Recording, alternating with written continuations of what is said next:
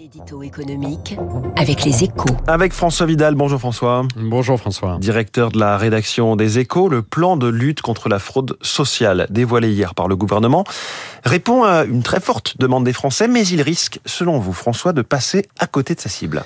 C'est en tout cas la, la crainte qu'on peut avoir hein, à la lecture du projet présenté par Gabriel Attal, car le, le, ministre des Comptes publics a cédé à la tentation de la mesure magique, hein, en mettant en avant une fausse bonne idée, la fusion de la carte vitale et de la carte d'identité pour combattre la fraude aux prestations de santé. Il prend en fait un double risque. D'abord de placer le débat sur le terrain très politique de l'identité nationale, dans lequel il menace de s'enliser. Or, faut-il le rappeler, hein, on peut ne pas être français et avoir des droits à l'assurance maladie.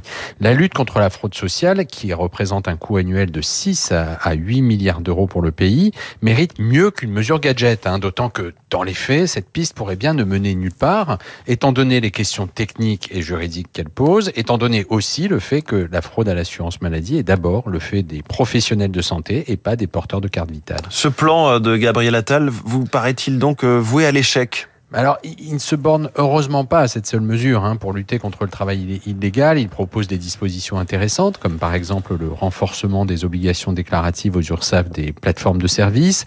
Contre la fraude aux prestations sociales aussi, hein, il prévoit entre autres de muscler les croisements de données informatiques pour mieux repérer les fraudeurs.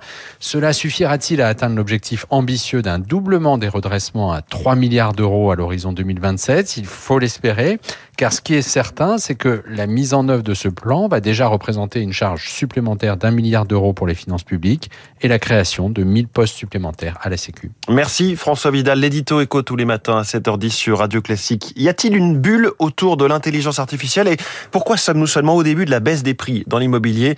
De grandes questions et les réponses de François Monnier.